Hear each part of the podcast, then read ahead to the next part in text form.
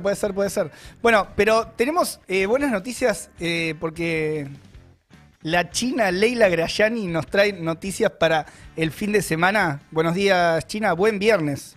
Hola, China. Buen viernes. ¿Cómo andan? ¿Todo en orden? Bien, bien. Hace un tiempo que, no te veíamos por acá. Sí. Al menos, ¿no? Vos. Yo, yo, yo, porque. Porque a veces estoy y a veces no. Bueno, ¿qué onda? Eh, ¿Vuelve el fútbol?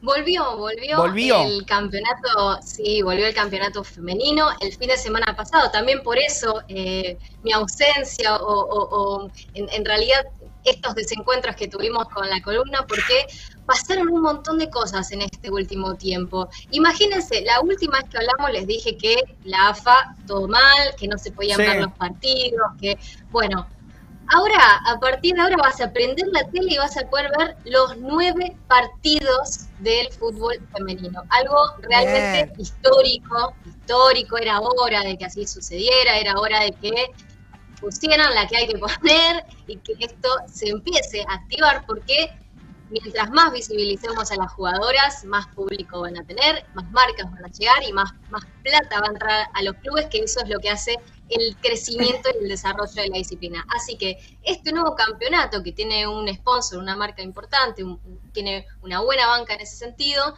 eh, este nuevo campeonato arrancó con todo, y no solamente desde adentro de la cancha, sino también afuera, porque en estos nueve partidos, en esta televisación que se está dando de forma gratuita y para todo el país, hay un montón de compañeras, un montón de colegas que venían desde hace muchísimos años trabajando en el femenino, trabajando en el masculino también, y que hoy, por suerte, tienen, tienen laburo, que eso está buenísimo remarcarlo, y además eh, están en esta, en esta, en este reconocimiento ¿no? que necesitábamos las mujeres desde hace rato. Así que, dicho todo esto, les invito a poner este fin de semana, a prender la tele y a ver. ¿Vos vas a ver eh, todos los partidos, China? Voy a ver los que pueda. Un día de descanso. Ya tenés, tenés un croquis ahí, tenés un croquis para ir tachando ahí los nueve partidos, me imagino, me imagino. No espero menos, China.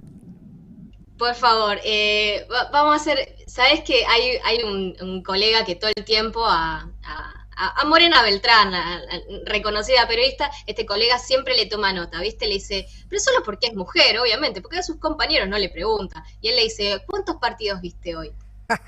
Como si Claro, como si estuviera rindiendo un examen. claro, la prueba, la prueba. Igual yo te creo todo lo que vos decís, China. ¿ah? Yo, o sea, si me quiero informar, te busco a vos. Bien, bueno, eh, me alegro entonces que así sea. Voy a tratar de ver todos los partidos. Eh, la verdad es que algunos eh, está, está bueno porque, viste, ahora hay distintos horarios, antes quizás mm. nos chocaban en los horarios o se chocaban y te perdías algunas de estas cuestiones, bueno, ahora no, y la verdad es que la primera fecha fue una eh, gran jornada, no solamente por esto histórico que les contaba, sino también por lo futbolístico, y ahí nos centramos un poco más en el torneo. Eh, San Lorenzo, el último campeón, revalidó, obviamente, eh, contra el porvenir, revalidó su, su, título, sus ganas de ganar, su posicionamiento. Ahí vemos algunas imágenes de lo que fue eh, la fecha 1. San Lorenzo entonces quedó puntero en la zona A. Es, un campeonato muy parecido, mismo formato que el anterior, que tiene una zona A, una zona B, los equipos que eh, se van, a chocar entre sí y luego van a pasar a instancias de cuartos, semis y final. Que eh, si todo acompaña y el cronograma también, a fin de año tendríamos el campeón del torneo apertura con el campeón de eh, este torneo en un único, en una única copa para determinar el, equipo campeón final. Así que les invito entonces, como les decía, a ver estos partidos, a interiorizarse un poco más en el femenino y sobre todo a disfrutar de buen fútbol. Hay dos de los encuentros que se están eh, que se, se empezaron a jugar en el Estadio Único Diego Armando Maradona, un estadio que había quedado un poco mm, abandonado por algunos gobiernos que pasaron por la provincia, que no tenían el techo, bueno. Este, este campeonato abraza a, ese estadio, le da un uso, es un estadio que estaba ¿Dónde queda el Diego Armando Maradona para quienes eh, yo, por ejemplo, no, no, no, lo tengo identificado? El Estadio Único de La Plata, que ahora ah, el de La Plata. Ahí va. Así es. No, no. Ese que está por, por, desconocimiento, sí. Por supuesto. Para eso está, para informarnos.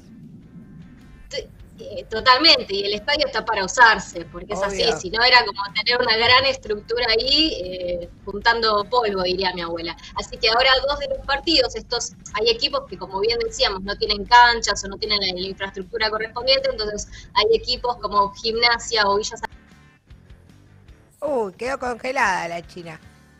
Ahí estábamos hablando con la China Grayani sobre el torneo de fútbol femenino, las novedades y las posibilidades. Si sobre todo, alguna fecha que acá. Que sobre todo que se va a poder ver eh, de manera gratuita. De manera gratuita, ahí volvió la China. Ahora sí. Ahí va.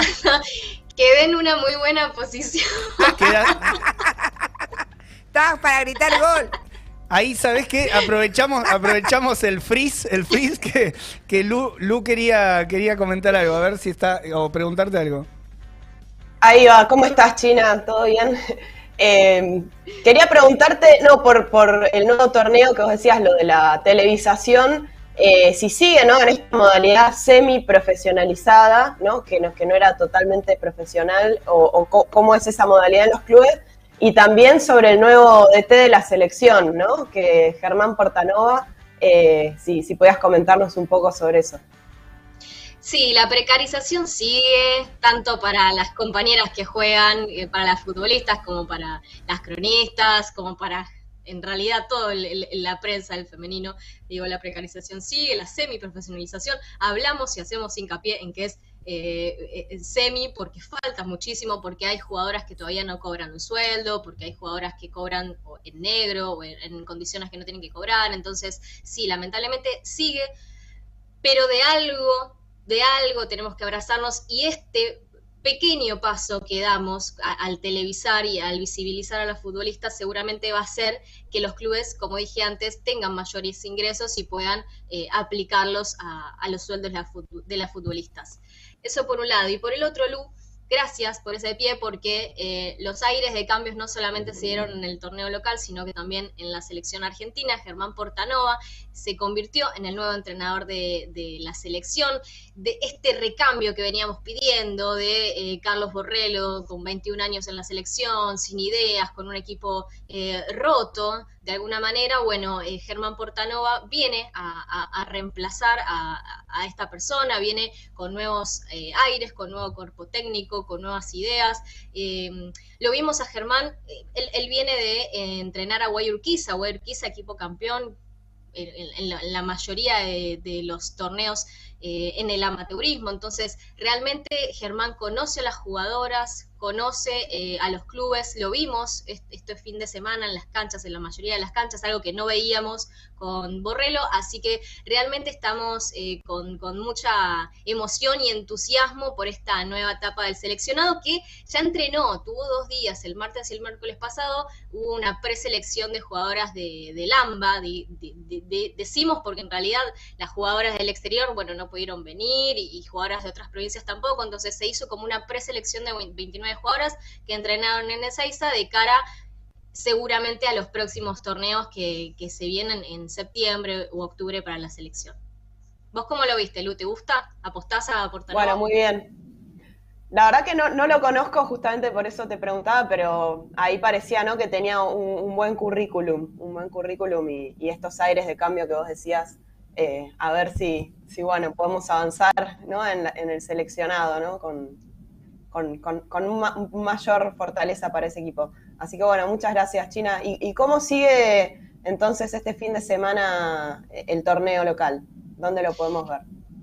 Pueden verlo en, la nota que vamos a dejar en la página del Izquierdo Diario. Ahí les voy a dejar el fixture y bueno, la modalidad de juego, bueno, por dónde van a poder verlo también para que eh, tengan todos los datos necesarios a mano. Y también eh, además de esta, de esta segunda fecha que se va a dar y este cambio en la selección argentina, una de cal, otra arena, en Córdoba la realidad es totalmente distinta. Eh, el equipo de talleres, talleres de, femenino, quedó eliminado de la liga cordobesa por tres años eh, debido a un inconveniente en, en la anotación de jugadoras. La liga cordobesa es una liga muy, pero muy dura que eh, es un poco arcaica, que no reconoce al fútbol femenino como tal, que no quiere a las mujeres adentro de la cancha. La Liga Cordobesa ha puesto eh, imposibilidad de, en edades, dice que si una mujer tiene más de 34, 35 años no puede jugar al fútbol,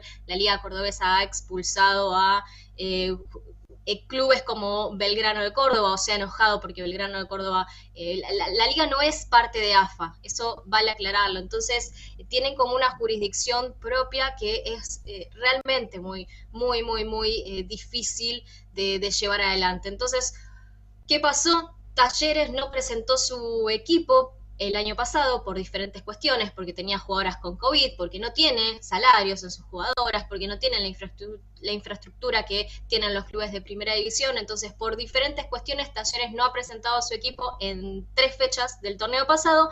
Eso hizo que la liga le dijera, bueno, eh, hasta el 2024 ustedes no van a poder competir. Tanto la liga como Talleres emitieron comunicados, ahora pasaron a un cuarto intermedio porque realmente es una locura veremos si esto se soluciona poniendo la plata que se tiene que poner y haciendo las cosas que se tienen que hacer. O sea que hasta el 2024 eh, probablemente no las veamos jugar. Es una posibilidad. Yo quiero creer que van a arreglar. ¿Por qué? Y acá me voy al reglamento. El reglamento de Conmebol dice que los equipos del masculino que deseen participar de competencias como la Sudamericana o la Libertadores tienen que tener en sus filas equipos femeninos, tienen que competir. Así que si el femenino de talleres no puede jugar durante tres años, el masculino tampoco. Por lo que eh, llego a la conclusión de que el club de alguna manera va a tener que arreglar. No es la resolución quizá que, esperamos, no es el, motivo para que se resuelva, porque nos gustaría que se resuelva simplemente por el hecho de que es una injusticia de que queden mujeres afuera de la cancha. Eh, quizá no se resuelve de esa, de esa manera, pero lo importante es que se resuelva y que las jugadoras no pierdan ese espacio y, no pierdan todo lo que han conseguido en estos últimos tres años. En Córdoba, tanto Belgrano como Talleres vienen haciendo las cosas bastante bien. Insisto en esto, se encuentran con esta liga que eh, no, no, no quiere ningún desarrollo de la disciplina, pero la presión que van a ejercer, que están ejerciendo las jugadoras en redes sociales, la presión que están ejerciendo eh, los hinchas y las hinchas de talleres, yo creo que va a llegar a algún tipo de arreglo. Veremos entonces cómo sigue en la próxima, la próxima salida les contaré bien cómo, cómo se termina esta historia.